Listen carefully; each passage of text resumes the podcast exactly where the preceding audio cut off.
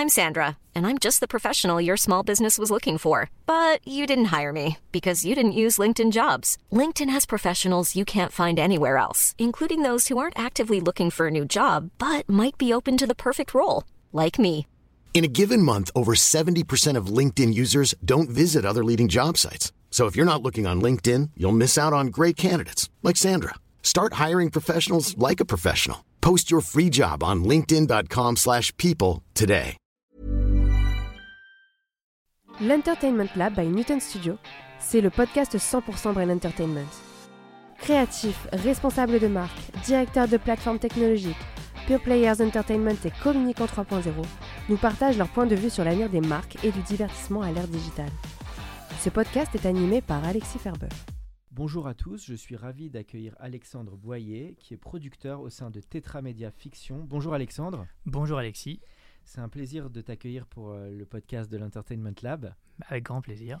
Alors tout d'abord, comment tu en es arrivé à devenir producteur au sein de Tetramedia Fiction? Lesquelles les grandes lignes comme on dit Euh, les grandes lignes, moi j'ai commencé dans la pub après une école de commerce, un master en com. Mhm. Euh, donc parcours très classique, j'ai commencé dans la pub et euh, il se trouve que moi, mon père est producteur, pas producteur au sens euh, artistique, mais producteur au sens business. Donc je voulais depuis longtemps être producteur, mais il me l'interdisait. Comme, Ah oui. plein de, comme plein de familles. euh, donc l'anti-Nepo Babies d'une certaine manière. il te disait attention, ce qui Ouais, t'attend n'y va pas. euh. Ouais, ou juste le truc de tu veux faire ça parce que tu veux faire comme moi, alors qu'en fait, non, moi je voulais faire ça parce que j'aime les films et, et que c'était une vraie passion.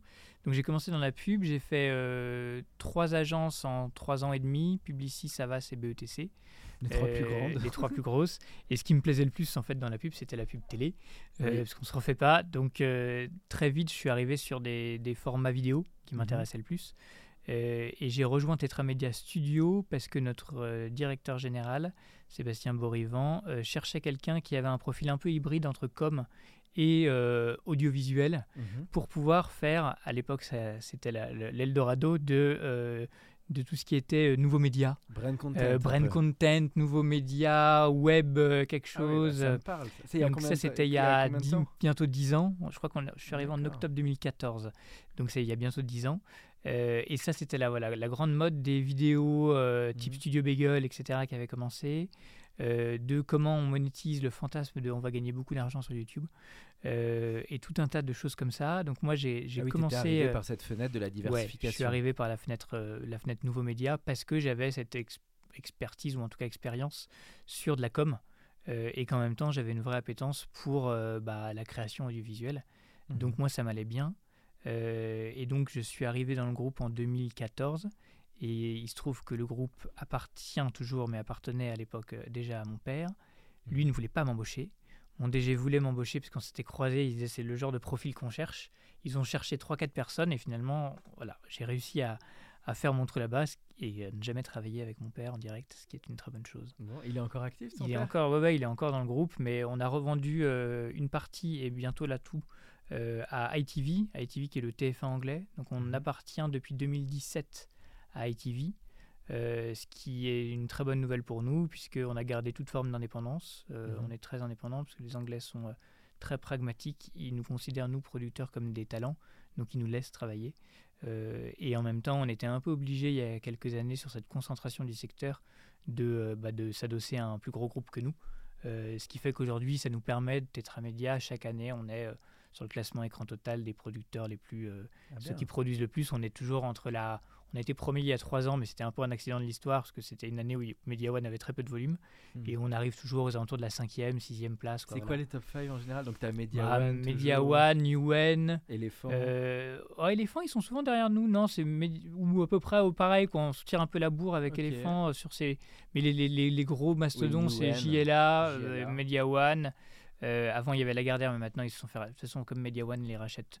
C'est vrai qu'il y a une concentration. Ouais, il y a une vraie tout- concentration. Tous les, ces groupes, finalement, ont été ra- rachetés. Ouais, il y a, y y peu TF1. d'indépendants. Nous, pendant longtemps, on a été un des rares indépendants, et les fonds d'ailleurs est encore un- un- partiellement indépendant, même si après, voilà, maintenant, il y a des deals qui se font Hmm. avec des gros studios. Des- avec des voilà avec des avec des diffuseurs euh, Newen a été a été racheté par TF1 Euh, et donc face à cette concentration là nous on a fait le choix de l'étranger euh, qui nous allait bien euh, parce qu'on garde une vraie indépendance euh, éditoriale et que euh, c'est super de bosser avec les Anglais parce que pour le coup les Anglo-Saxons euh, ont le même amour de la série et des auteurs que nous.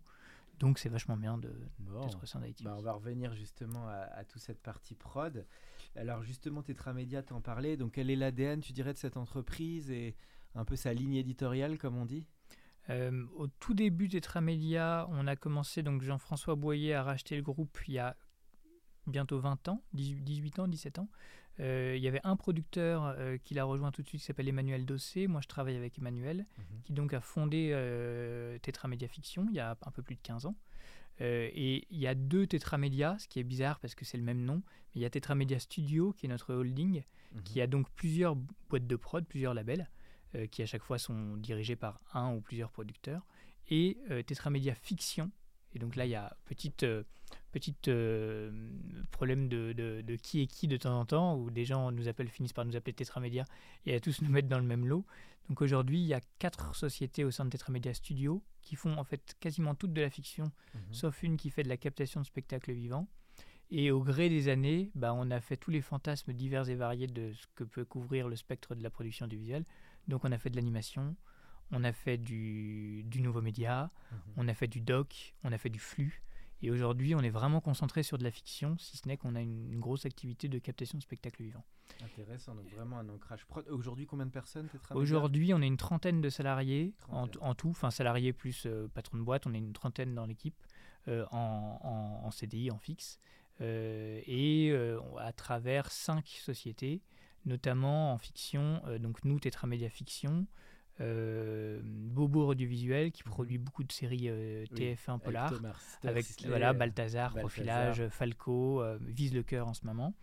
une autre société qui s'appelle Macondo qui est dirigée par Charline Delépine avec qui on a coproduit Les Hommes de l'Ombre, série politique il y a quelques années maintenant, et qui vient de faire Piste Noire pour France 2. Mhm. un autre label de fiction qui est dirigé par Saga Blanchard, qui nous a rejoint dans le groupe il y a trois ans maintenant, euh, qui là est en train de développer plusieurs projets de fiction ou de séries documentaires. ça bouillonne là, il y a plein d'activités. Ouais, et ce qui, est, ce qui est très agréable pour le coup à, notre échelle, c'est que euh, on est dans un groupe qui reste à taille humaine, c'est-à-dire qu'on est suffisamment gros pour être crédible vis-à-vis des mmh. diffuseurs. On est adossé à ITV et en même temps on n'est que une trentaine de personnes. Mmh. On n'est que euh, aujourd'hui on est une dizaine de producteurs de fiction et sur, des, sur des, des, secteurs et des cibles qui sont assez différentes. On est assez complémentaires en fait. Donc euh, c'est vrai que maintenant avec la concentration, il y a pas mal de prods qui mm. se tirent un peu la bourre. Nous, c'est pas trop le cas, même si forcément, de temps en temps, on est amené à être positionné sur les mêmes diffuseurs, à, draguer mm. les mêmes auteurs mais euh, on n'est jamais en confrontation directe, donc il y a plutôt une, bonne, une bonne entente entre nous. C'est un peu à la bonne pioche la taille. Ils avaient une trentaine. Ouais, c'est ça. C'est interviewé Pascal Guérin. C'est ça. C'est des tailles qui, qui nous permettent d'être. Euh... c'est quand même sympa pour l'ambiance et tu rentres pas dans un gros, euh, on va dire une charge salariale qui va être trop, trop importante. Ça. Et surtout avec une guerre où on nous dit euh, t'as pas le droit de prendre les droits de tel bouquin parce que euh, tu comprends, il y a quatre producteurs du groupe qui veulent déjà le bouquin, tu n'as pas le droit de, travailler avec cet auteur parce qu'on a besoin de lui sur tel autre projet. On est suffisamment petit, entre guillemets, pour ne pas avoir de problème de, surcharge, de, de guéguerre interne. Donc ça, c'est super. Et donc en ADN de départ, c'est vraiment la fiction et puis aussi un peu le docu avec Gilles Demestre. C'est les deux piliers, tu dirais, docu et fiction? Au tout début, c'était ça. C'était vraiment pilier et docu. On a fait longtemps des docus au début de la, de la reprise par Jean-François il, y a, il y a 15 ans, un peu plus de 15 ans. Et maintenant, on en fait très peu parce que c'est vrai que le doc, c'est euh, c'est plus compliqué, qu'on euh, on n'a plus de producteurs de documentaires uniquement.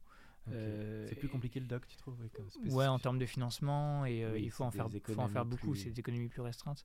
Et nous, notre, autre positionnement, notamment chez Tetramedia Fiction, parce que moi c'est plus ma casquette Tetramedia Fiction, c'est que euh, on n'a pas de réelle ligne éditoriale à proprement parler, mais on fait des séries d'auteurs. Euh, alors aujourd'hui, tout le monde fait des séries d'auteurs. Mhm. Il se trouve que nous, on, on était dans les premiers en France à le faire. C'est un peu global, hein, parce que ouais, Bureau des légendes, c'est série d'auteurs. Oui, et, showrunner, c'est un peu un auteur quelque part. Le showrunner est un auteur, et euh, la, la, grande différence, c'est qu'il y a encore 15 ans, 20 ans, le cinéma, et encore aujourd'hui parfois, hein, le cinéma euh, était l'alpha et l'oméga, et donc celui qui avait le pouvoir, c'était le réalisateur. Mhm. Euh, les anglo-saxons, il y a plus de 15 ans, 20 ans maintenant, avec toutes les séries HBO des années 90-2000, ont remis l'auteur au centre, et nous, c'est ce qu'on a toujours fait. Mhm. Donc, depuis le début, on développe et on produit des séries qui sont portées par un point de vue d'auteur fort. Euh, souvent, les auteurs avec qui on travaille deviennent même coproducteurs de mhm. leur série. C'est le modèle showrunner. Donc, le modèle showrunner, qui est un modèle à la française, c'est-à-dire que on écrit en atelier, on a des auteurs coproducteurs. Après, est-ce que c'est vraiment comme le modèle américain? J'ai l'impression que nos systèmes ne permettent pas d'avoir un vrai showrunning euh, comme aux États-Unis. Pourquoi d'ailleurs? C'est de moins en moins le cas. Ben, en fait, euh, aujourd'hui en France, faire exactement ce que font les Américains, c'est-à-dire avoir des auteurs qui euh, sont ceux qui ont la vraie boîte de prod et qui n'ont en vrai pas tellement besoin d'avoir une boîte de prod, n'est pas vraiment viable dans la relation avec les diffuseurs, dans la relation même avec les, hmm. autres co-auteurs. Oui, le marché, c'est pas structuré comme ça en France. Il faut des producteurs qui sont des tiers de confiance. Qui ont la garantie de bonne fin. Oui. Tout bêtement. Euh, par contre, euh, nous, on le fait euh, de plus en plus, mais on le faisait déjà il y a 15 ans avec Frédéric Krivine qui a créé un village français, mhm. qui a tout de suite été coproducteur. Et donc, on a besoin, nous, de s'appuyer sur une vision d'auteur très fort. Donc, c'est ça notre ligne éditoriale c'est que, comme au cinéma, il y a des films d'auteurs, nous, on fait des séries d'auteurs, c'est-à-dire des séries qui sont portées par un auteur qui a un compte à régler, qui a quelque chose à défendre. Et nous, on accompagne les auteurs sur des aventures qui parfois sont très longues. On espère le plus long possible, ça veut dire qu'il y a plusieurs saisons.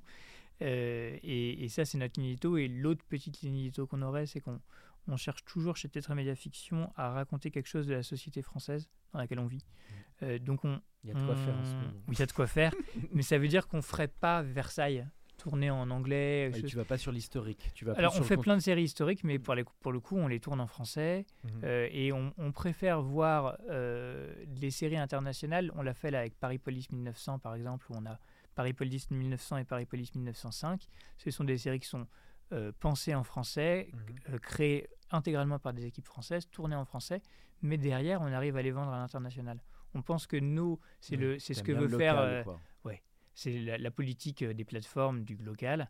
Euh, nous, on essaie de la faire aussi dans nos projets, c'est-à-dire qu'on croit suffisamment que les histoires qu'on raconte peuvent être singulières et comme un village français, comme euh, mhm. Paris Police, être vendues après dans le monde entier et diffusées mhm. sur la Paris Police est diffusée sur la BBC en ce moment.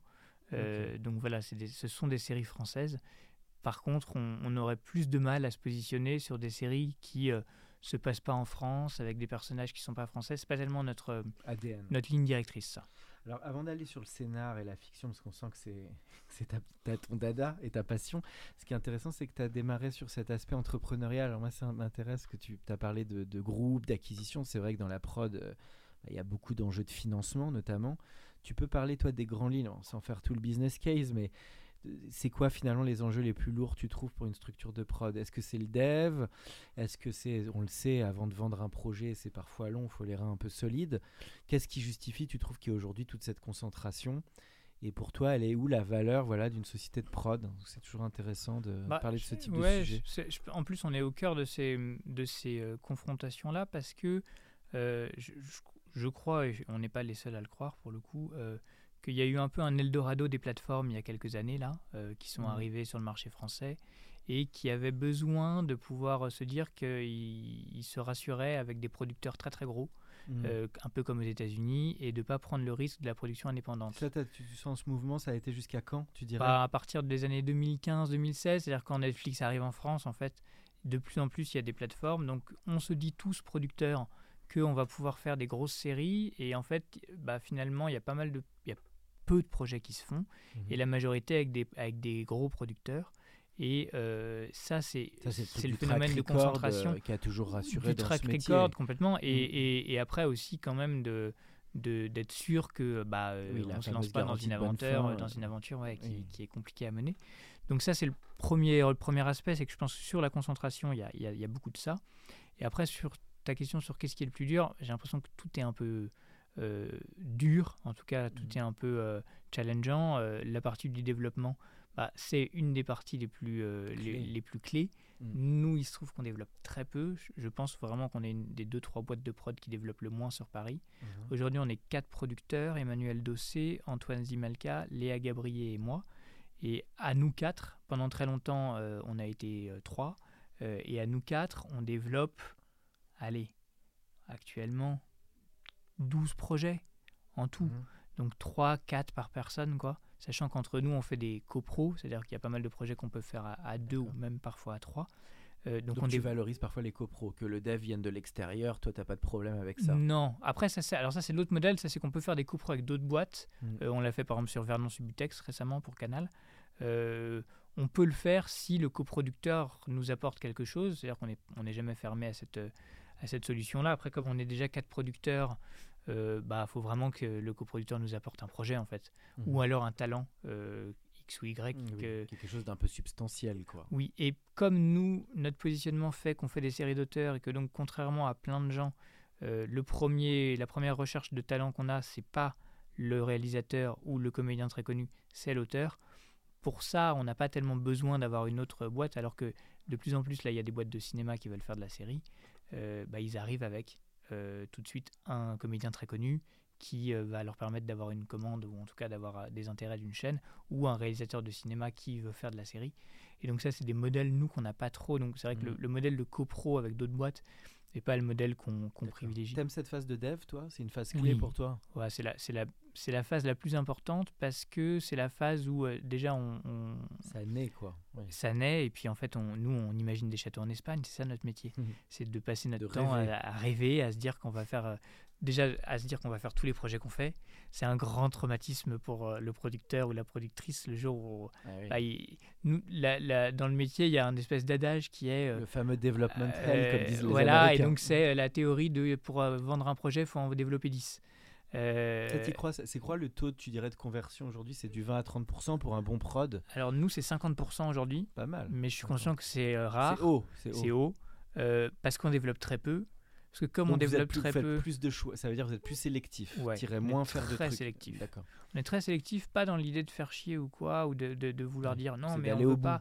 D'aller au bout, d'être sûr que c'est euh, qu'on se lance dans une aventure avec quelqu'un qui euh, a l'air insolide euh, Mhm. pour porter une série. Tous les auteurs ne peuvent pas porter une série et c'est normal parce que on ne devient pas auteur euh, comme ça. euh, ça- on ne On naît pas auteur, on le devient. Un peu comme Euh, Eric Rochant qui a dû faire Les Patriotes avant de faire euh, le je- Bureau enfin, des Je le légendes. pense vraiment de la même manière qu'on n'est pas producteur tout de suite comme ça en disant ça y est, je suis producteur. C'est des métiers qui se Oui, d'expérience. d'expérience et, et puis par ailleurs, euh, nous ce qu'on cherche, c'est ce qu'on appelle un auteur et en fait en France et dans le monde, hein, il y a plein de gens qui sont des très bons scénaristes. Mhm. Il y a plein de gens qui sont des très bons auteurs, c'est-à-dire qui ont une vision très forte sur le monde, mais trouver euh, des personnes qui sont à la fois des bons auteurs, donc qui ont vraiment des, des- des- un point de vue très fort, et en même temps qui sont bons en technique scénaristique, en fait, il Mhm. n'y en, a- y en a pas énormément. Donc on se bat, euh, tous les producteurs de Paris et les productrices, pour trouver euh, et pour euh, fidéliser ces auteurs-là. Mais donc nous, c'est plus ça, c'est quand on arrive à trouver quelqu'un où on sait que c'est la bonne personne pour mener à bien un projet, Mhm. ben c'est déjà une première étape du développement. La première étape du développement, c'est de trouver Donc c'est quelqu'un. pas si fréquent, c'est intéressant ce Ah que tu dis par rapport aux États-Unis ou peut-être des pays anglo-saxons où c'est un peu plus généralisé. Les perles sont rares, je dirais, dans Ouais, l'univers et puis, de et la. puis de parfois on se trompe. Enfin, Mm. nous, euh, moi ça m'arrive, euh, je prends une option sur un projet ou je, je rentre en développement sur un projet. C'est pas que je me trompe en, en- que la personne n'est pas bonne, c'est que sur ce projet-là, c'était Oui. peut-être pas la bonne personne. Avec moi, ça l'a pas fait pour X ou Y raison. Oui, il y a un Euh, truc de fit aussi. Il y a un même, truc de- de fit, qui est euh, très il y a important. un truc de moment. Parfois, Mhm. on, a un- on, on est trop tard par rapport euh, aux attentes du marché euh, sur euh, une idée. Parfois, on est trop tôt. Euh, on peut se dire, tiens, on va faire une série sur telle thématique de société. Fait, c'est trop tôt. Il y a plein Ouais, de... Le développement, c'est bon nébuleux. Enfin, si, si on avait la, la Non, bonne non, y a recette pas du de recette magique. Bah non, sinon euh, on la vendrait très cher, quoi. Par contre, la recette, enfin les recettes moi que j'ai retenues, c'est quand même rencontrer beaucoup de diffuseurs, être le pouls des, des chaînes, Oui. des, diffu- des plateformes, parce que ça, ça évolue presque tous les mois, même les tendances, les Oui. sujets Surtout chez les plateformes. évoluent. Donc ça, toi, j'imagine, tu fais aussi ce sport de rencontrer ces diffuseurs régulièrement. T'as peut-être parfois tu Oui. manques de temps, j'imagine, Ou- parce que tu peux être peut-être dans le guidon, c'est ce qui est difficile. Alors, il y a ça, et, et par ailleurs, alors pour le coup, nous, on n'est pas trop, euh, on on n'est pas euh, ultra euh, fort là-dedans. C'est peut-être même un, un point d'amélioration, c'est qu'on n'est pas dans une recherche totale de la relation avec le diffuseur. Euh, on les voit, hein, euh, mais on les voit pas sans projet, par exemple. T'aimes bien quand il y a un projet concret Ouais. et d'aller les voir pas pour rien. Et c'est pour ça aussi que notre taux de conversion, entre guillemets, est bon. C'est que quand on arrive euh, à un rendez-vous dans l'année avec un diffuseur et qu'on lui dit on a un projet, peut-être deux, dont on voudrait te Ouais, parler, C'est plus sexy. euh, bah, surtout la personne, euh, au premier, on lui pitch, il dit ça t'y crois pas, bon t'as quoi d'autre? Ah non, mais j'ai que ça. Ah bon? Bon, Alors c'est qu'il doit y avoir quand même un truc, donc vas-y, on, on s'en parle un peu sont plus tellement longtemps. habitués à ce que les prods ils aient 49 projets. Pas tous, mais il y en a qui, a- y en a qui développent et peu après. Et en plus, euh, pour le coup, c'est pas du tout un jugement ce que je dis, parce qu'il y a, y a- il y a plusieurs façons de développer. euh, et nous, on développe, pourquoi on développe peu? C'est parce que si on, on développe longtemps avant de le proposer à un diffuseur, Parce que toi, l'étape Euh, clé où tu proposes, tu es déjà assez costaud, j'imagine? Tu as déjà une Bible, tu déjà Ouais, une une storyline, un traitement, un, un mood pilote même parfois. Ah, tu vas même jusqu'au pilote. Un Oui. des rares à aller au pilote. Parce Ouais. qu'en français, les Français n'y croient pas toujours. Ça nous arrive. Là, on est en train de rentrer sur, en, en dev sur un projet, c'est une comédie. Euh, et on se dit, il nous faut le pilote. Parce Avant même pilote, d'avoir le diffuseur? Oui. Waouh, c'est costaud ça. Oui, mais en fait, Tu te dis, le- ça va sur de la comédie, Mhm. euh, c'est quand même clé de pouvoir avoir le ton, de pouvoir voir ce qu'est vraiment le projet. Il y a des projets où c'est pas le, où c'est pas le cas. Nous, en plus, on a là dernièrement, j'ai pris deux projets de la Fémis, Mhm. euh, donc des, des- de la Fémis série. Il se trouve que dans le cadre de la, de la Fémis série, bah, les auteurs développent euh, un pilote, et donc on arrive avec le dialogué euh, auprès d'un diffuseur. Franchement, c'est à double tranchant. Il y a des diffuseurs qui aiment pas ça du tout, Mhm. parce qu'ils ont l'impression qu'ils peuvent moins euh, s'emparer du projet. Et je pense que c'est beaucoup ça, que ce soit un producteur, un diffuseur, les gens ont besoin de s'emparer. Comme c'est une œuvre très collective, la série, on a besoin chacun de s'emparer du C'est projet. vrai que ça, je l'entends beaucoup. Parce qu'il y a Ah bah vraiment deux écoles. Soit tu arrives le projet clé en main, soit le diffuseur aime beaucoup co-créer finalement et suivre toutes les étapes pas à pas. Ça, c'est ultra variable suivant l'interlocuteur pour toi? Oui, C'est très variable ça. Je- je- ça, ça dépend des producteurs. Il y a des producteurs qui sont euh, dans une relation différente euh, avec euh, les diffuseurs. Ça dépend des auteurs. Il y a des auteurs qui ont des vrais points de vue d'auteur et à qui on va pas dire euh, tiens, il faudrait que tu changes ça, change ci euh, aussi facilement que d'autres. Mhm. Euh, ça dépend vraiment des profils. Quoi. Mais oui, je pense qu'il y, y a des projets qui sont des, des projets vraiment l'idée par un Ça diffuseur. dépend aussi de la relation de travail. Hein. C'est-à-dire qu'au-delà des personnes, c'est comment ça bosse entre le diffuseur et le prod. Totalement. Et, et- et être capable de. Mais alors, pour le coup, ça c'est chez nous. euh, toujours défendre la vision de l'auteur, défendre la vision artistique de l'auteur, et trouver le bon équilibre entre l'économique et l'artistique, entre euh, le faire plaisir au diffuseur et ne pas abîmer la série. Parce que souvent, le Mhm. risque, c'est de pouvoir de, de se dire, bah, un Oui, diffuseur c'est un client comme un autre, Oui. et donc on va lui dire oui à tout. L'idée n'est pas de qu'on dire non au diffuseur, Sauf qu'on mais est dans de l'artistique et qu'en plus, il y a une prime à l'audace en ce moment. oui. Quand même, les bonnes séries, il y a quand même une prise de risque souvent. Oui, et, et, et parfois, il faut dialoguer avec le diffuseur. Euh, moi, je pense qu'à 90% du temps, les diffuseurs ont, rai- ont- ont raison quand ils nous font des retours. Mais parfois, ils, ils identifient bien le problème, mais ils n'identifient pas la bonne solution. Donc là, il faut juste réfléchir, se dire, s'ils nous disent ça, c'est qu'il y a une raison. Quelle peut être la solution? Et ça, c'est aussi de l'étape de développement, même si on est en convention de développement avec un diffuseur.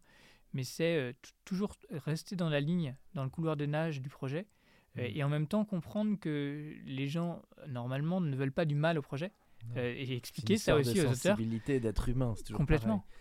Et on voit bien le, quand on t'écoute le rôle du producteur vraiment entre deux rives, hein, la rive de la création et des talents, et la rive plus, bah, comme tu le disais, des diffuseurs qui à un moment bah, ont aussi parfois des bonnes idées. hein. On l'avait vu Bien avec. Harold de Valentin qui Ouais, racontait non, non, il y, euh, a- il y a plein de diffuseurs qui ont des bonnes idées. quand il s'était arrêté de son scooter et, Ouais. et que pour 10% et qu'il avait eu une remarque sur tel épisode et qu'il a pu réaffiner son scénar. Non, il faut, faut toujours écouter les diffuseurs, euh, euh, je pense, parce que euh, ils, ont, ils ont des bonnes idées. Après, il faut, faut toujours garder aussi, enfin nous, c'est comme ça qu'on voit les séries, euh, la ligne directrice qui est on défend une vision d'auteur. Et une bonne série, c'est une, série d'auteurs qui a quelque chose à raconter.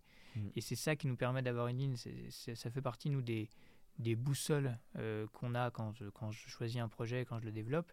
C'est euh, déjà, est-ce- qu'est-ce que l'auteur est en train de défendre? Qu'est-ce qu'il veut raconter avec cette histoire?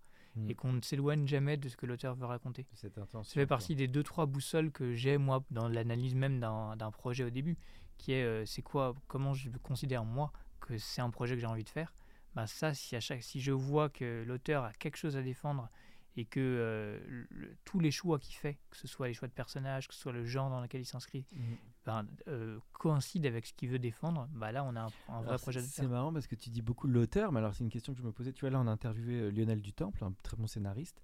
Il disait, lui, il adore le côté narratif, mais il est parfois un peu moins dans le formel et, et- et de se mettre en- et de, de visualiser l'univers. Et ça, j'imagine que tu vois les styles d'auteurs. Tu as des auteurs qui sont un peu plus narratifs, puis tu en as d'autres qui sont un peu plus réels. Ou est-ce que parfois vous agrégez un directeur artistique pour montrer un mood board euh, Non, Comment très tu peu, vois nous. ça Non, tu es vraiment sur le texte, toi, avant Ouais, tout. mais je, je crois que c'est une approche très littéraire. C'est pas plus Euh, français, un peu plus français qu'anglo-saxon. Bah ça dé- Parce que je trouve le ça visuel, dépend. il peut être clé. Oui, dans le visuel, nous, euh, c'est- alors, pour le coup, il faut je trouver pensais, tu après. vois, la- je pensais à la Servante écarlate, par exemple. Oui, qui, oui. T'as des, as des séries aujourd'hui qui ont un tel univers esthétique ou visuel. Mais je pense que tu peux allier les deux. Ah oui, c'est Euh, l'idéal. C'est l'idéal. Par exemple, sur Paris Police 1900, nous, euh, on a un auteur qui est Fabien Nury, qui est un auteur brillant et qui a, pour le coup, un vrai point de vue euh, euh, névrosé sur le monde, qui veut défendre coûte que coûte. Et euh, il travaille avec deux réalisateurs, Julien Despo et Frédéric Balecgian, et les deux ont aussi une vraie patte. Et, on a créé un mariage. Ah, en fait, tu as un alliage entre les auteurs et les réals. Le vrai métier de producteur, c'est de savoir fédérer les talents. Et, les talents, et pour ne pas justement contrecarrer la vision de l'auteur. Mm. Souvent, ce qui se passe, c'est que si jamais, par exemple, j'ai un auteur qui est brillant et que pour X ou Y raison, je fais venir un réalisateur de cinéma qui est super coté, il va y avoir une guerre d'ego, pas forcément, hein, mais ça peut arriver qu'il y ait une guerre d'ego, qu'il y ait des gens qui Ou pas, hein, comme pas... Clapiche, dans 10%, bien sûr. j'ai l'impression que l'alliage il s'est bien passé. Ouais, il y a plein de cas où ça se passe super bien mm. et, où, euh, et où les deux, les deux travaillent bien, mais c'est ça c'est le métier du producteur, c'est de trouver des gens qui sont capables de, de travailler ensemble, mm. qui sont capables d'avoir, si ce n'est la même vision, de, de, de parler ensemble. Là je suis en train de faire une série pour, euh, pour M6. Et euh, c'est écrit par Franck Philippon, qui est un, auteur euh, qui fait partie des, des premiers auteurs showrunners, entre mmh. guillemets. Il, avait fait le lycée il y a des années maintenant sur M6. Euh, et il travaille avec Rodolphe Tissot, Rodolphe qui a fait Ainsi soit-il pour Arte, qui a fait La dernière vague pour France 2, ce que Pauline ne vous dit pas pour France 2. Et là, on a créé un super mariage. Pas, du tout. Ah non, as fait la rencontre. Et on a fait la rencontre. ça a bien et, fité. Et ça a très bien fité. Et on se rend compte là que bah, on a un réalisateur qui vient sublimer la vision d'un auteur mais qui vient pas du tout le vampiriser. Ils se parlent beaucoup, ils arrivent à trouver un terrain d'entente. Euh, on n'a jamais un réalisateur qui va filmer le mauvais enjeu de séquence parce qu'il veut faire son truc dans son coin.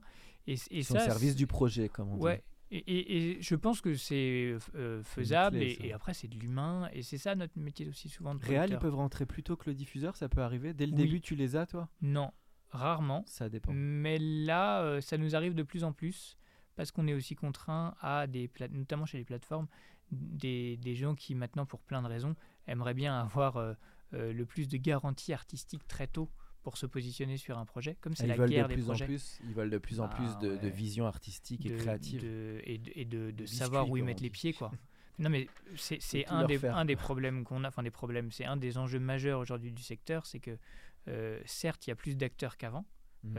on a plus de diffuseurs, donc il y a plus de guichets, comme on dit qu'avant, mais on est aussi confronté à... Plus d'exigences qu'avant aussi. Et d'exigences, mais on est confronté à un truc compliqué, c'est qu'il y a de plus en plus de producteurs qui veulent faire de la série, notamment tous les producteurs de cinéma qui maintenant veulent faire de la série, et il y a de plus en plus donc de projets. Il y a énormément de projets, euh, beaucoup plus qu'avant. Hmm. Donc résultat... Et pas beaucoup de guichets. Et pas, beaucoup, pas tant de guichets que ça, et des plateformes qui parfois commandent 2, 3, 4 séries par an. Et donc là, bah, c'est vrai que s'il y en a un qui arrive avec un package, comme ils disent chez les diffuseurs, où il y a un comédien très connu, un réalisateur de cinéma super connu et en plus un super auteur de série, si toi à côté tu arrives avec un projet qui est très bien mais avec un bon auteur et ils disent mais c'est qui, qu'est-ce qu'il réalise et ce sera qui le cast?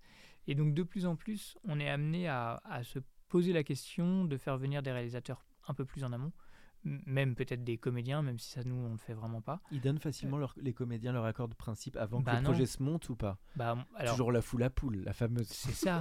alors moi ça j'ai des longues discussions avec les diffuseurs là-dessus. Ouais. Alors en fait en plus les comédiens de cinéma ils ont l'habitude de se positionner sur un sur un script. Donc euh, se positionner sur une bible, enfin même nous, moi, mm. moi il y a plein de fois où j'ai lu des bibles qui avaient qui en sont super, mais peut-être que le dialoguer sera pas bien. Ou au contraire. C'est pas si simple hein, pour aller dans ton sens. Ils vont pas si tôt que ça sur les projets. Bah, il y en a qui viennent parce qu'ils ont une, un lien de proximité avec euh, un réalisateur, avec un producteur. Euh, maintenant, il y a des comédiens qui deviennent coproducteurs. Euh, très tôt en amont. Comme Omar Sy. Ou comme Omar Sy, comme Thomas Sisley, comme plein de comédiens qui maintenant se disent bah, ils je ont raison. une pièce clé, je deviens bah, coproducteur. c'est logique. et donc, dans ces cas-là, forcément, ils sont amenés à être associés beaucoup plus en amont des projets. Euh, mais nous, vraiment, la boussole quand même qu'on essaie de garder, c'est euh, d'être dès le début sur un projet d'auteur. Après, on peut commencer à, à, hmm. parler avec un réalisateur suffisamment tôt, mais tu pas. Te pas euh, avoir avec toute cette poudre aux yeux un petit bah, peu. Non, mais en plus, je pense que parfois, c'est on se tire une balle dans le pied, parce que je suis persuadé qu'il y a des projets qu'on n'a pas vendus. Si ça se trouve, si on était arrivé avec tel ou tel réal, puis il faut aussi trouver la bonne personne, le bon mariage. C'est pas, pas si simple hmm. de trouver les bons mariages. Donc très intéressant que tu nous racontes tout ça. Côté business, finalement, le dev, tu dirais, dans le budget d'une série euh, française, aujourd'hui, ça représente quoi? C'est du 20%, 15% Désolé, ah je te pose un peu une euh, Non, non, euh, bah, là, il y a des nouveaux accords avec la SACD, la Guilde, qui viennent d'être signés, et les syndicats de producteurs. qui disent qu'en fait on doit être aux alentours de, je crois que c'est 5% du budget.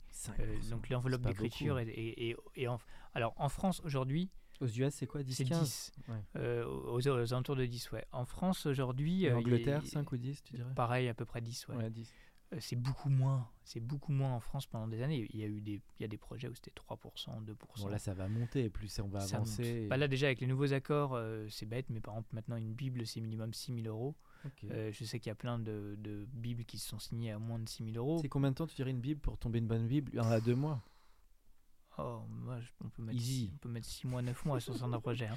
Petite conception. Euh, non, mais ça dépend. ça dépend. En fait, ça dépend de plein de choses. D'où Il y a t'en des- es, oui. euh, de- et de comment le projet se trouve. Mm. Euh, nous, il y a, moi, il y a- enfin, il y a vraiment des projets qu'on a trouvés très tôt, avant de le présenter au diffuseur. Trouvé. En tout cas, on se dit, tiens, on a craqué un truc. Oui. On a trouvé le bon angle, le bon genre, le. Ouais, le- ouais, fameux a- déclic. C'est ça en fait. En fait, le développement, c'est qu'une relation, une discussion ininterrompue entre un auteur, un producteur, ou entre plusieurs auteurs et plusieurs producteurs, productrices. Et c'est du dialogue tout le temps. Vrai, ce Moi, mes auteurs, je leur parle quasiment tous les jours, ou au moins toutes les semaines. C'est rare que je parle pas à des T'es un auteurs peu toutes les psy semaines. aussi, c'est comme l'agent. hein. Le prod, il est presque. Ouais, après, on parle de- souvent du projet. et, parfois, c'est juste en se- en- un soir, en rentrant chez soi, on dit tiens, j'ai une idée sur le truc. Et en fait, ça permet de débloquer. Donc, parfois, c'est des. Il faut beaucoup parler quand même, finalement. Ouais. hein. C'est énormément moi, de paroles. hein. Je crois que c'est beaucoup ça le développement en fait. C'est c'est trouver un langage commun. Trouver un langage commun autour du projet. Le jour où on arrive à trouver un langage commun autour du projet, déjà nous producteurs, on est plus fort pour le vendre auprès, de, auprès des diffuseurs. Et donc c'est beaucoup ça, c'est réussir à, à trouver ce langage. Toujours l'anecdote que je donne, tu sais, de, entre Billy Wilder et son co-scénariste euh, I.L. Mhm. Diamond, où ils, ils passaient six mois de leur vie à être enfermés euh, dans le studio Paramount, juste à parler du projet. Et ils disaient après, ils se mettent à écrire une ligne, mais c'est- il y a eu quand même six mois de discussion intense. C'est un peu Bah, ça que je c'est- ressens à C'est t'écoutant. complètement ça. faut accoucher déjà le truc avant de l'écrire, Oui. quoi. Et puis parfois ça prend super longtemps. Euh, parfois on trouve. euh, Surtout sur les séries où il faut tomber une Surtout dynamique euh, sérielle, hein, parce qu'on va arriver sur l'aspect série. Toi, dès, que- dès que tu te lances un projet, tu penses le côté multisaison, c'est important. Oui. Alors, oui, et en même temps, là, on est dans un marché où il y a de moins en moins de séries. Nous, notre modèle à la base, c'est on veut créer des marques, donc des séries au long cours, feuilletonnantes. Donc, on veut faire comme un village français, comme les hommes de long. Je, euh, à part quelques exemples de mini-séries, j'ai l'impression que les grandes séries qui sont restées dans l'histoire Mm. sont des séries qui ont minimum trois saisons. Ouais. Et euh, tu mets Euh, combien d'épisodes par saison? Une douzaine ou- Bah, ouais, en France, c'est plutôt 6, 6 ou 8. Mm. Euh, mais d'essayer de trouver des séries. Donc déjà, sur 95% des projets qu'on reçoit, il y en a plein qui n'ont pas ce moteur sériel, ce conflit insoluble de séries, cette, euh, cette, Mm. euh, cette question qui se pose qui, est, qui n'a pas de réponse évidente. Donc la Et là, on fameuse- il tient, faut euh, qu'il y ait une arène qui puisse tenir sur la longueur. Et qu'est-ce Ouais. qui fait pour toi que ça devient, comment tu dis, un moteur sériel? J'aime bien cette expression. Ben, le moteur sériel peut venir de, de plein de choses, ça dépend de l'arène. C'est-à-dire, enfin, il y, a des- Mm. il y a des séries d'arènes, donc c'est l'arène qui est le moteur sériel, c'est Game of Thrones. Oui. Euh, c'est 10%. c'est- ou 10%, c'est on n'y arrivera jamais. Il y a des séries qui sont des séries de character driven, donc là c'est des séries comme Breaking Bad, Mhm. euh, un choix impossible, c'est le choix de Sophie. Euh, je, je suis euh, père de famille, mais je deal de la mette. Comment réussir à choisir entre les deux? Euh, Et après, il y a où euh, Tony Soprano, être un bon père de famille ou être le parrain, le, le chef de la mafia. Et après, il y a des séries qui sont pour le coup un peu plus simples, qui sont des séries euh, plot driven. Ça, c'est 24 heures chrono, donc là, c'est vraiment l'intrigue, l'intrigue. Et trouver un bon moteur narratif, je, souvent, c'est trouver. euh, ce- alors, il y a une nouvelle approche là depuis quelques années qui est l'approche thématique en France, Mhm. qui est donc trouver une thématique sérielle qui n'est pas de quoi parle la série, mais qui est une espèce de question clé euh, où il n'y a pas de réponse évidente et on positionne chaque personnage Mhm. en fonction de cette Ça, tu réponse-là. crois aux thématiques? Oui, de plus en plus, moi j'aime bien développer dedans? comme ça. Tu mets quoi dedans? Ben, par exemple, euh, Mad Men, c'est sur la liberté, c'est euh, jusqu'où on est prêt à aller pour être libre. Et donc il y a des personnages qui vont euh, ben, euh, lutter contre ça, il y en a qui vont l'embrasser l'arène aussi complètement. dans Batman. Oui. L'univers de la pub. Oui, mais pour le coup, c'est construit vraiment comme une série Oui, euh, sur cette, sur cette cette, idée. sur cette idée-là. Et C'est marrant ce que tu dis sur le thème là, parce que c'est un. bah, Déjà, c'est quelque chose qui est très utilisé au cinéma. C'est ce qu'avait dit Jacques Audiard sur le sens. Bah, c'est un peu ça rejoint ce que tu as dit tout à l'heure. Genre, j'ai mon sens, mon message, et j'en déroge pas. Euh, voilà. Bah, c'est un peu ce que nous a dit Sandra d'éléphant aussi, notamment. Ouais, le, le jour où, enfin, l'approche thématique a, a cet avantage énorme là, c'est que le jour où on trouve, mais parfois c'est, euh, là il y a pas longtemps, moi, on a trouvé la thématique, les auteurs ont trouvé la thématique, euh, alors qu'on était déjà en convention de développement depuis longtemps. Et un jour, ils ont dit en fait, c'est ça, c'est ça dont ça C'est parle. ça le thème. Et c'est ça, et, c'est- et nous, c'était euh, l'héritage. C'était euh, comment tu te positionnes vis-à-vis d'un héritage? Mm. Est-ce que tu luttes contre? Est-ce que tu l'embrasses? C'est par exemple Succession fait ça. Mm, succession, Euh, et- et- donc, a- tu vas pour tu vas et, chaque personnage, comme il se positionne vis-à-vis de cette thématique-là, de cette question thématique, C'est bien succession. oui, et puis ça crée de l'empathie avec les personnages. Parce que toi, tu es en empathie, quel que soit ton avis sur la question. Oui, tu crées euh, du débat entre le point de vue, bah, t'as le père, t'as le nouveau, t'as le fils, t'as la fille. Ça fait, je crois qu'aussi c'était Sandra euh, de West qui nous avait ça d'éléphant sur The Crown. Elle Ouais. avait sur le côté, bah, le rapport à la famille. The Crown, c'est une pure approche thématique. C'était exactement The, ça. ouais, The Crown, c'est Jusqu'où euh, ça. le pitch, ça serait jusqu'où euh, une famille par obligation liée à la royauté, jusqu'où ils sont prêts à aller. Et finalement, ils ont toujours tenu Ils ont cette toujours ligne. tenu cette ligne-là. Ça, c'est assez Et, fort. et ça, sur des vrai débats que, moraux, de la ligne rouge, Ouais. la ligne noire. euh, ça peut même être, euh, j'en sais rien, le jour où tu fais une série euh, judiciaire pour ou contre la loi du talion, quoi. Est-ce Mhm. qu'on peut se faire justice soi-même ou pas? Cette réponse n'a pas de, de, de réponse évidente. Cette question n'a pas de réponse évidente. Et donc tout ça fait que. C'est le film, ça je te recommande, que j'ai vu ce week-end, euh, sur les visages, avec Léla Becti Ah, j'ai pas vu encore. Gilles Lelouch qui parlait un peu de ça, entre la violence, les oppresseurs et les victimes. Sur le, le film de Herry. film de Herry qui est très bien et qui était sur vraiment une ligne, euh, un débat un peu de société, Ouais. la justice rest- Ben, C'était intéressant, justice En fait, restaurative. ce, ce type d'approche-là a le mérite au moins de structurer une pensée sérielle. Mhm. Euh, alors parf- et par contre, il y a de plus en plus de mini-séries. On peut avoir aussi une approche thématique dans la mini-série. Euh, et nous, on, on peut faire les deux. Là, je suis en train de faire une mini-série. On a des projets aujourd'hui. On, on va dire qu'on a plutôt deux tiers de projets de séries feuilletonnantes et un tiers de, de, de mini-séries. La mini-série, euh, c'est super. Et depuis qu'on a fait euh, Tchernobyl, Normal People et autres, euh, bah, on rêve tous de faire une grande mini-série aussi. Mais euh, c'est comme le film, c'est comme le cinéma. Alors que nous, producteurs de fiction à- au long cours, bah, le jour où on arrive à faire un village français ou à faire même ce qu'on fait avec Paris Police en ce moment, c'est-à-dire créer de la récurrence, où on a fait une série qui s'appelle Irresponsable pour OCS, il y a eu trois saisons. Quand on commence à créer de la récurrence, bah, c'est aussi moins de risques en développement parce que sinon on passe notre Mm. temps à devoir tout refaire depuis le début. Et c'est long les temps de développement entre le moment où on a euh, la première rencontre avec un auteur, une autrice sur une idée et le moment où c'est diffusé. Parfois il peut se passer 3, 4, 5 ans. Euh, donc si à chaque fois on fait, si on se transforme en producteur de mini-séries, euh, comme plein de producteurs de cinéma, alors sauf les gros studios, mais qui font un film tous les 2-3 ans, bah là ça devient compliqué en termes de modèle. Ça, ça veut dire quoi Qu'il faut penser dès le début de la récurrence Tu voulais dire? Si on peut, parce qu'il y a des projets qui ne... Moi, nous, ça, Ça nous bouge beaucoup d'ailleurs entre de le début où on te ça. dit les 12 épisodes. Au début, ça doit arriver. Tu as déjà un petit peu ton déroulé des différents épisodes. Puis après, tu gagnes le diffuseur et tu rentres vraiment en prod. Ça varie toujours ou finalement on garde à peu près le fil Non, rouge, tu on- trouves? Comme en France, il y, a pas, il y a des cases qui sont très très établies. Euh, en France, faire une série de plus de 8 épisodes en 52 minutes, c'est quasiment impossible, il n'y en a pas. Euh, donc on est souvent sur des séries de 6 ou 8 fois 52, voire même de plus en plus des 4 fois 52. Euh, et en 26 minutes, on est sur du 9 ou 10 fois 26 minutes. Donc très vite, quand on discute avec un diffuseur, on voit à peu près où on met les pieds. On peut avoir des discussions après avec le diffuseur, mais et même chez les plateformes où au fond c'est à peu près des, des formats qui ne varient pas quoi. Même aux US maintenant, euh, il y a plus de, il y a quasiment plus d'épisodes de, de saison de 24 épisodes comme on avait euh, dans les années 2000. Euh, c'est vrai que ce nouveau format des mini-séries de de 6 à 10 épisodes aller en, plutôt aux US Mhm. devient un peu la, la nouvelle norme en fait. Alors, tu as commencé à citer un peu de différents projets sur lesquels tu as bossé. Ceux que tu, qui vraiment, toi, dont, dont tu es fier, bon, c'est toujours un peu dur de choisir, mais, mais les Euh, peut-être euh, deux, trois projets que tu trouves intéressants de mentionner. Et puis, comment ça, s'est- ça finalement, ça s'est monté, les grandes étapes Ouais. que tu pouvais transmettre aux auditeurs? Bah, là, le projet dont, dont je suis et on est très fiers, c'est une série que je, je produis avec Emmanuel Dossé en ce moment pour M6, ça s'appelle Les Espions de la Terreur, Mhm. et c'est sur euh, la traque des terroristes du 13 novembre, et comment, au lendemain des, des attaques du 13, les services secrets français ont identifié euh, les, les commanditaires des attaques, et surtout, on, on sentit qu'il y avait d'autres attaques qui allaient venir. Et Mhm. donc, c'est Pas l'histoire. loin de euh, novembre. T'es pas loin de alors, novembre. c'est l- en fait novembre, c'est un peu notre premier épisode. Tu l'as vu, je Oui, oui, ben, encore plus pour ce film, pour cette série-là. Oui, oui, oui, j'ai beaucoup aimé novembre, mais alors pour le coup, on est dans une approche euh, radicalement différente de novembre, puisque nous, on suit ces, nos personnages sur un an, un peu Mhm. plus d'un an, et sur euh, comment ils ont arrêté d'autres, comment ils ont empêché d'autres Ah, attentats.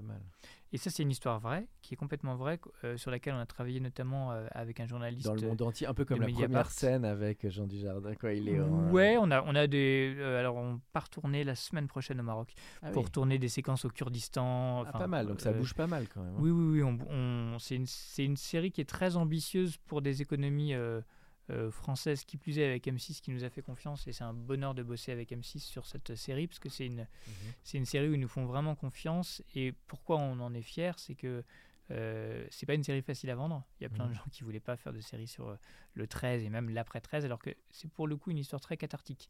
On n'est pas du tout dans euh, quelque chose de glauque, on n'est pas au Bataclan, on ne on veut pas de tout ça. On est vraiment sur comment une démocratie apprend à se défendre et comment, à la suite des attaques, et ben, en fait, c'est un service public qui marche bien. Mhm. Euh, c'est des gens qui nous défendent et, et- nous protègent bien. Ils ont empêché d'autres attaques. C'est pas mal. ça. donc Donc, un côté un peu bureau des légendes aussi ou un Oui, côté, euh, mais euh, pour le coup, tout est vrai parce que le bureau, euh, Mm. tout était réaliste, mais tout était inventé. Nous, c'est le contraire. C'est vraiment très, très, très, Très documenté. documenté. Euh, c- à- les seules choses qu'on a inventées, c'est pour protéger des sources euh, et on ne pouvait pas raconter la vraie histoire, donc on a dû inventer. Et ça, c'est une série qu'on est en. Et l'étranger assez tourne- clé. Les tournages internationaux sont au cœur de, la, de ta narration. Bah, j'ai une agente qui est jouée par euh, Rachida Brakni qui va pas mal euh, et au Kurdistan et à Raqqa Mhm. euh, à plusieurs moments. Euh, donc ça, euh, oui, on, on a ça. Et après, on est quand même beaucoup en France. On est un peu en Belgique aussi. Euh, Molenbeek. Ouais, à Molenbeek. Euh, et donc voilà, on, on- on varie dans, dans ces... Et là, on est typiquement sur ce genre de série où c'est un sujet très franco-français qui nous Ah, qui concerne, nous, qui de mais qui est fort et où on se dit que bah, la série pourrait voyager parce que euh, c'est. Un peu déjà comme dans les un séries genre israéliennes, ça fait penser à, à comme Foda- à Foda, Fauda. comme des séries comme ça. En fait, aussi parce que c'est un genre très très identifié. Qui ça, c'est une des autres euh, façons qu'on a nous de travailler, c'est euh, de toujours s'inscrire dans un genre très clair. Ça peut être deux genres, trois genres, Mm. mais de ne jamais euh, dévier de la promesse qu'on fait au spectateur. Or là, on est vraiment dans une série euh, d'espionnage avec un, un côté film enquête que Mm. peuvent avoir Zero Dark Thirty ou des films Mhm. comme Zodiac ou euh, bien. des choses comme ça. Oui, les Américains, Euh, ils- ils font les bien Américains, cette- ils font vachement ça. Ouais. Euh, donc, on a beaucoup de plans euh, de gens qui sont dans des bureaux à discuter et à essayer de se dire mais comment on va réussir à trouver cette aiguille dans la boîte de foin. Euh, et donc ça, c'est une série dont on est très fier à la fois parce que c'est une série euh, politique qui raconte quelque chose de, notre- de notre monde euh, et parce que c'est une série qui a été euh, pas si simple à vendre. Euh, Combien de temps alors au moment où tu commences le dev et le moment où tu as le go du eh ben, ça, diffuseur fait, ça va faire 4 ans, donc ça sera ans, diffusé waouh. 4 ans et demi. ap- Ouais, ça va faire Bravo. 4 ans, 4 ans et demi en tout. Donc c'est une belle ténacité. Au bout de- euh, entre le moment où tu as lancé le dev et le moment où tu as Ouais. le OK du diffuseur, Bah, quand ans. Franck Philippon nous en parle la première fois, c'était il y a, ouais, c'est il y a 3 ans et demi. Et là, la- le temps que la série sera diffusée, ça fera un peu plus de 4 ans, ouais, je Ah, pense. bravo. hein. Avec Euh, M6 qui est arrivé assez tôt ou qui Avec est M6 arrivé plus, qui, alors, a beaucoup hésité au début, qui nous a dit non. Euh, et puis il y a eu Tchernobyl, lâché. qui a très bien marché. Et donc on est revenu voir M6 en disant, vous voyez, quand vous faites des mini-séries événementielles, Tu parles de celle d'HBO là ouais, de HBO, qui a ouais. été diffusée sur M6 et en fait qui a super bien marché sur M6. Et donc le lendemain, super série. hein. Euh, je l'ai ra- j'ai rappelé le directeur de la fiction, l'ancien directeur de la fiction de M6, en lui disant, tu vois, euh, je pense vraiment que, euh, parce que M6 est une chaîne qui euh, ne fait pas beaucoup de fiction, Mhm. donc ils, ont, ils ont une vingtaine de cases par an, quoi. Et donc on leur a dit, nous on pense que si vous faites des vraies séries événementielles dans lesquelles les gens peuvent se projeter, ben, peut-être que ça peut aussi euh, vous, vous aider à, à- à- à gagner votre place en fiction. Et donc on a réussi à rentrer en développement euh, comme ça euh, avec M6. Pas mal, bravo.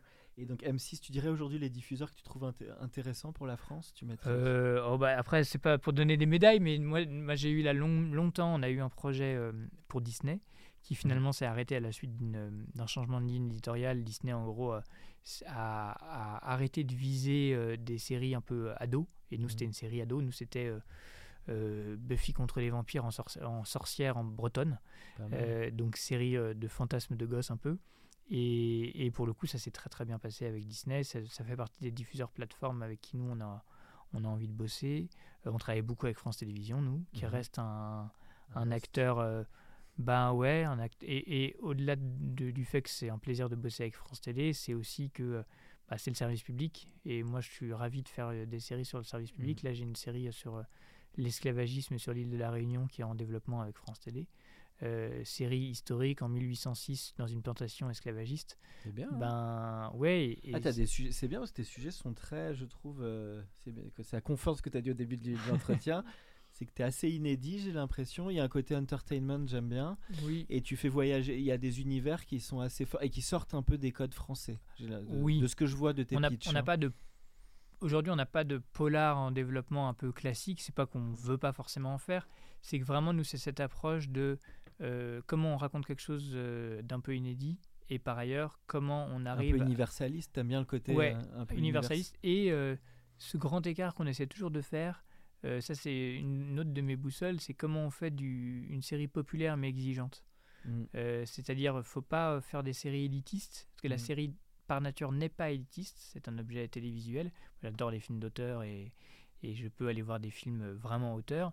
Et en même temps, c'est pas ça la série. La série se doit d'être populaire. Mm. Et par contre, comment on arrive quand même à être un tout petit peu exigeant, à apporter quelque chose, à nourrir le, le- le spectateur? Et ça, c'est un entre-deux. Euh, donc parfois, bah, là, on a un projet qu'on développe en ce moment, c'est un, un blockbuster d'auteur. C'est Mhm. euh, film d'action, mais qui raconte quelque chose du monde dans lequel on vit. Voilà, c'est le type de projet, nous, qui nous attire vraiment. Euh, trouver ce- ces, ces petites, euh, ces petites injonctions contradictoires. Mm. Parce que, en fait, c'est ça, la série, c'est l'entertainment pur. C'est ça qui nous, fait, qui nous fait revenir. Et les vraies grandes séries, souvent, Mm. sont des séries qui savent allier les deux. C'est vrai, bah, en tout cas, tu donnes une belle définition de tout ça. Le, on va parler un peu de- du sujet diversification, parce que tu t'as démarré sur les nouveaux médias, donc je voulais avoir ton point de vue là-dessus. Tu penses qu'aussi il y a des nouvelles manières de, de cofinancer ces séries? Est-ce que les marques demain peuvent, je sais qu'elles le font déjà avec Nike, euh, de cofinancer l'histoire de Michael Jordan Ouais. Tu crois que tu as déjà vu un peu, comment tu as approché ce monde des marques Nous, euh, quand tu es euh, devenu prod? Pas ouais. avant dans la pub, mais... Bah, alors, la moi, en plus, j'avais fait mon mémoire de fin d'études sur le placement de produits. Ah bah, Donc, c'est quelque chose qui me, c'est quelque chose qui, tient à me- cœur. qui me- bah, en tout cas, qui me parlait. Après, j'en suis revenu parce que je pense aujourd'hui que c'est quand même très compliqué à mettre en place. Oui. euh, ou alors, ça veut dire penser très vite les séries comme euh, des objets de, par exemple, Emily in Paris est un super bon exemple Oui. de ça. Il y avait une bonne Euh, vitrine euh, pour une tout super ça. vitrine et c'est la saison 3 je crois, la dernière saison où ils ont carrément fait un espèce de partenariat avec McDonald's ou à un moment Mm. bah, parce qu'en plus elle bosse dans une agence de pub, enfin dans une agence de Oui, com. Ils font la compète moment, pour ils McDo. truc, ils doivent faire la compète pour McDo. Bon bah là clairement McDo a payé pour faire partie des in Paris. Euh, les restaurants sont prêts à payer parce qu'en fait maintenant ils font des tours Après, Emily ils avaient Paris. une telle tout. audience que les marques pouvaient se baisser Voilà. pour, pour Donc, venir. euh, dans ce type de modèle-là, je pense qu'il y a, un- il y a- là, il y a un business model qui permet de, en fait, et c'est super parce que ça permet de financer mieux la série, donc de mettre plus d'argent à l'écran. Mhm. Après, sur le modèle, nous en France, on est quand même très contraint, euh, contraint et par la loi, ouais. euh, contraint aussi par quelque chose d'autre, qui est que moi, quand, quand on fait une série, nous, on, on a souvent de plus en plus maintenant des minimums garantis des distributeurs, donc des MG euh, qui sont un distributeur qui nous prend les droits pour le monde. Mhm. Or, en fonction des pays, la, la- la législation sur le placement de produits n'est pas la même. Mhm. Et donc, il y a, notre distributeur euh, nous dit toujours, nous, je ne veux pas de placement de produit. Parce que derrière, il y a certains pays où je ne vais pas pouvoir vendre la série s'il y a eu un vrai placement de produit. Donc, on n'a même pas tellement intérêt à le faire. Ouais, on peut se tirer une balle dans le pied. Donc, euh, Pour le on- digital, tu crois que ça serait plus possible Mais je sais pas. Oui, pour du contenu web euh, série. hein, ouais, euh, oui, oui, pour du contenu web si série ou du contenu. Ou tu l'as initié, non, t'en es pas là encore, mais t'as vu des web séries intéressantes autour de marques ou? Non. Enfin, je me souviens d'une, mais c'était il y a 15 ans.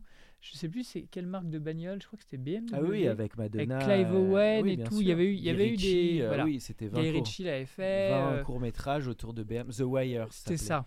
Exactement. Ça, pour le coup. un beau précédent. ça. euh, oui, je pense que le jour où il y a des marques qui ont beaucoup d'argent et qui donnent une espèce de carte blanche à des cinéastes en disant ben, fais-toi plaisir, fais-nous un film, euh, fais-nous un film de course-poursuite avec une bagnole de luxe, bah forcément, il y en a qui vont, qui vont dire oui. Et, et ça, je peux y croire. Après, dans le, dans, en France, je, je- C'est plus compliqué ouais. sur la prod de série. Oui.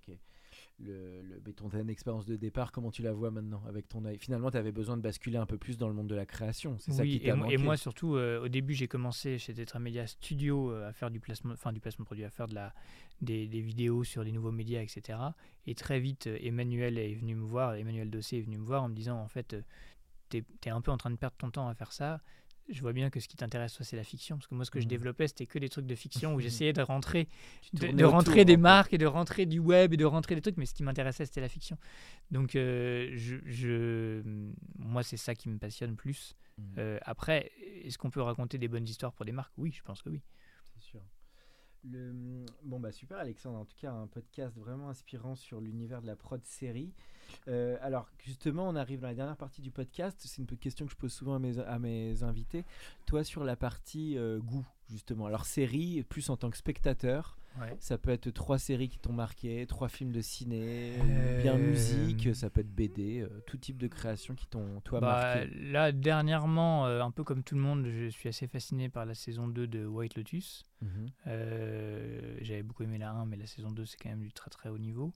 Euh, dans, dans le genre petite série, j'aurais beaucoup aimé avoir l'idée de Extraordinary, série de Disney où, euh, euh, sur des jeunes de 25 ans qui ont tous des super pouvoirs nazes Mhm. euh, et qui est en fait une allégorie de comment tu trouves ta place à- dans la société à 25 ans, qui est vraiment très très très très très maline.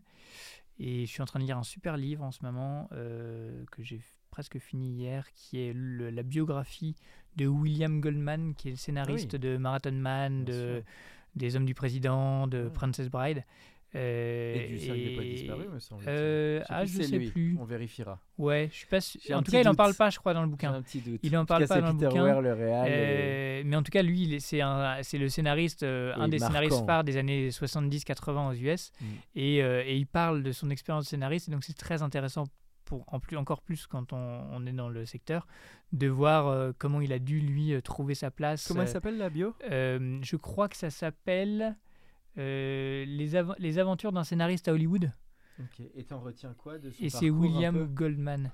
Euh, bah, c'est- pour le coup, c'est très intéressant parce que c'est une époque où, aux États-Unis, le scénariste n'a n'est jamais associé au succès des films, c'est-à-dire c'est les réalisateurs, qui- encore aujourd'hui c'est beaucoup le cas, mais le réalisateur a les pleins pouvoirs, et lui il raconte ses histoires avec des producteurs, avec des réalisateurs. Il y a une anecdote incroyable sur euh, Les Hommes du Président où euh, en fait c'est euh, Redford qui est producteur, qui vient le chercher parce qu'il a fait Butch Cassidy avec lui. Euh, non, c'est euh, comment il ah, s'appelle le réal de, je sais plus comment il s'appelle, je sais plus. Ah. Et en fait, il raconte comment il s'est fait complètement Alan avoir Pakula, à un moment. Alan, ouais, c'est Pakula. Voilà. Et, il s'est fait complètement avoir à la fin par Redford, qui l'embrouille, et donc il est pas Oui, soutenu par son producteur. dire. Ouais, et donc c'est marrant parce que c'est des. Enfin, on- moi, je, je- je suis souvent du côté des auteurs, même s'il faut pas trop le dire, parce que je, reste producteur, mais je comprends le- pas mal de revendications des auteurs. Et là, on voit vraiment euh, le mec qui a initié le projet, c'est son. Et en fait, il se fait. Il se fait à chaque fois balader par euh, tout le monde, par le réal qui veut lui prendre son boulot et qui veut réécrire à sa place, par le producteur qui veut pas l'écouter, par Cette lutte d'ego, elle est beaucoup plus forte, tu penses, dans le ciné que dans les séries? Oui, je prod pense. Oui. Oui, parce qu'en en fait, nous, on est Bah, contraints dans la- le ciné, t'as à le final cut du réal déjà. Il y a Ouais. le réal qui est un personnage Oui. important. Et, et, et, enfin, vraiment, moi, je crois beaucoup dans le trinôme auteur, producteur, réalisateur. Mhm. Euh, il peut y avoir plusieurs auteurs, il peut y avoir euh, euh, deux réalisateurs, deux réalisatrices, selon les, si on fait en bloc ou pas la, la- la création de série. On peut être plusieurs producteurs. Mais je crois beaucoup dans, ce, dans, cette, dans ces plaques tectoniques de gens qui doivent euh, se parler ensemble pour réussir à faire euh, un beau projet. T'aurais aimé être réal, toi, ou pas? Non, Non. non. tu laisses ça aux artistes. Ouais, non, non, non, non. non c'est des vies, tu penses. pas. C'est toi qui es au milieu de ces auteurs, de ces réals. Comment tu vois leur vie? C'est des montagneux. Enfin, c'est faut être le cœur bien accroché quand même. Comment Oui, tu- mais comme de passionné. Pour le coup, comme nous, enfin, euh, moi, ça m'arrive d'être très haut parce qu'on a des bonnes nouvelles et puis d'être très bas parce qu'on a l'impression qu'on va rien, qu'on va rien réussir à vendre et que ça va pas dans cette période-là. Euh, je pense que c'est pareil pour tous ces métiers artistiques qui sont, comme je disais tout à l'heure, des métiers où on crée des châteaux en Espagne. On Mhm. imagine qu'on va faire plein de choses et puis parfois toutes les planètes s'alignent et là c'est super. Puis parfois, bah, on a des désillusions. Donc c'est forcément des métiers euh, qui sont compliqués parce que c'est des métiers créatifs.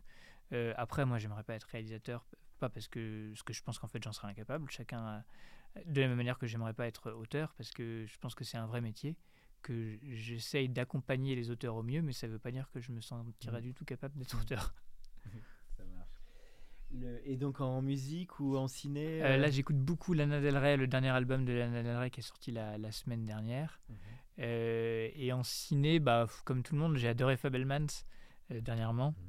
Un obscur grosse claque. réalisateur américain. Ouais, d'un obscur réalisateur américain, grosse grosse claque. euh, Fabelmans, je l'ai vu deux fois en salle. Ah, à ce moment-là, t'as adoré. Euh, C'est vrai que tous mes invités du podcast ont adoré Fablemas. Donc Ouais. t'as aimé ce côté très intime où on découvre. euh, Oui, j'ai beaucoup connue. aimé la, la- le côté intime du film, surtout j'ai adoré parce que au-delà de tout le monde dit c'est une lettre d'amour au cinéma, j'ai l'impression que c'est une lettre d'amour au montage et au pouvoir des images et à comment il montre que en choisissant certaines images, en les occultant, en, en faisant dire aux images ce qu'on veut leur, ce que l'on veut leur faire dire, Mm. en fait le, le pouvoir du montage est incroyable.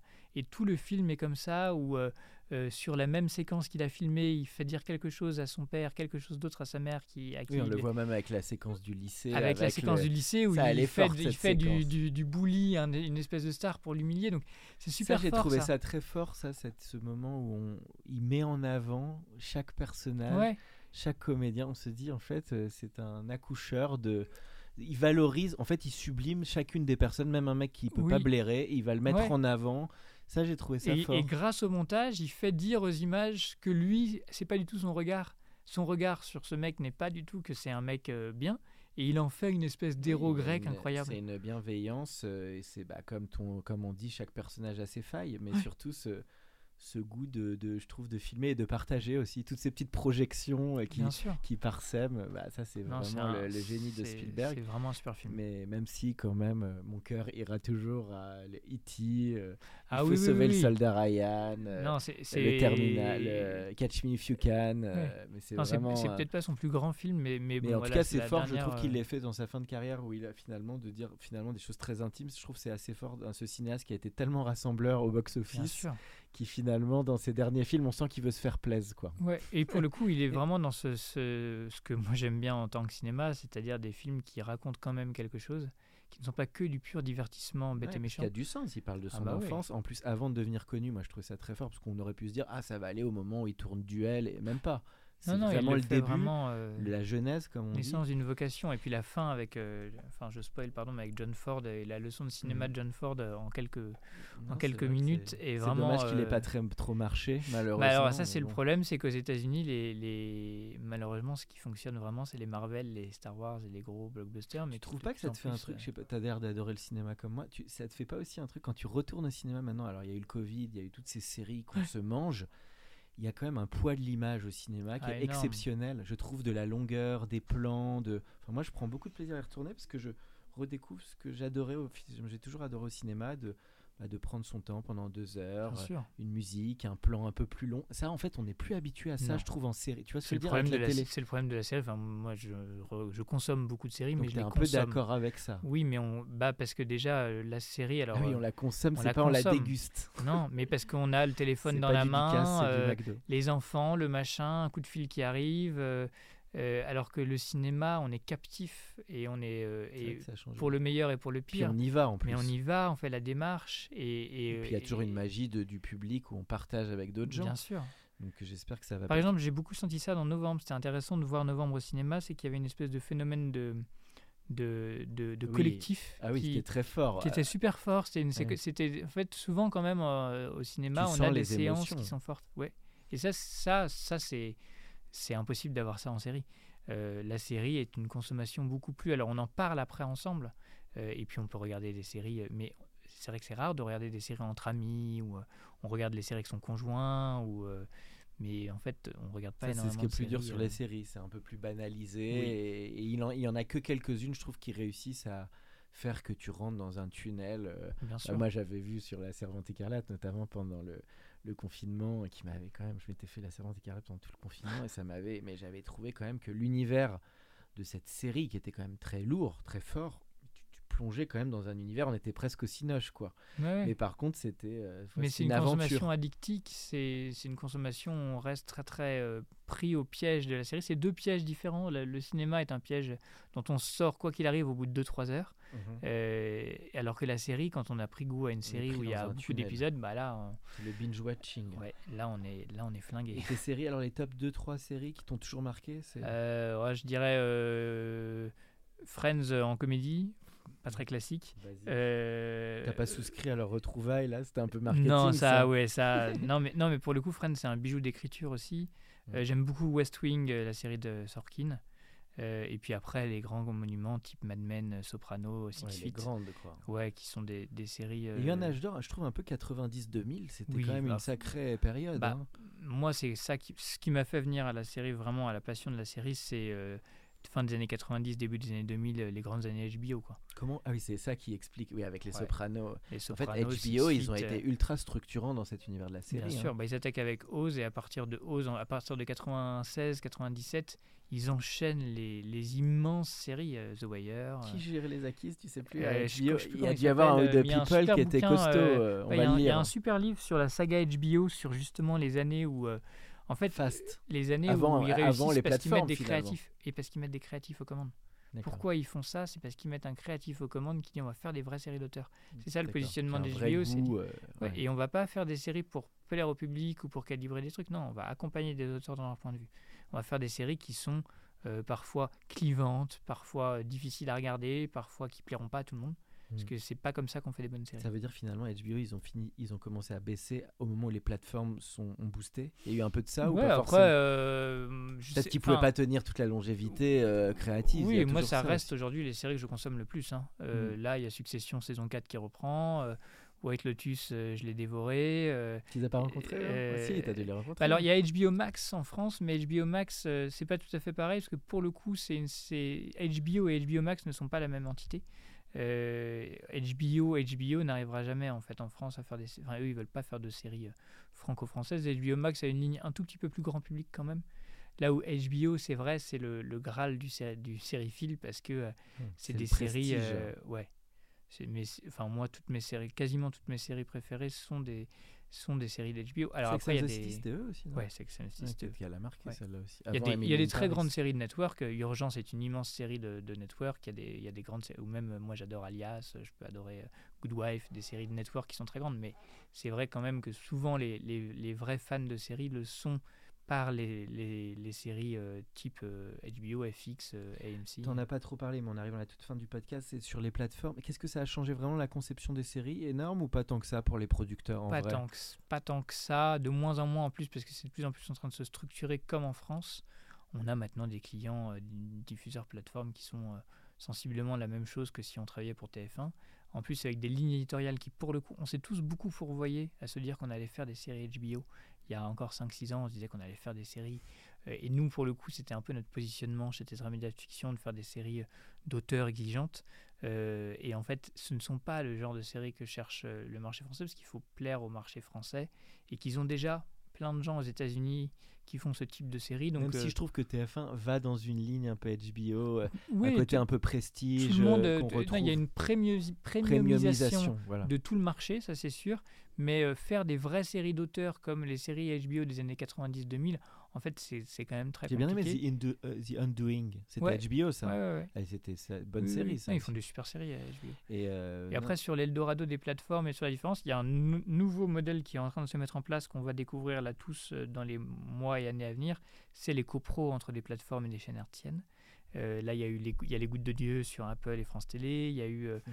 euh, Cœur Noir, Amazon et France Télé. marrant, le, Euh, bazar de la charité, euh, TF1 et Netflix. Et ça, de plus en plus, parce qu'il y a des problèmes de financement et parce qu'on veut des, grosses séries, et ben là, on va, s- on, va, on va découvrir ces mariages entre des gens qui sont pas forcément super compatibles sur le différents. papier.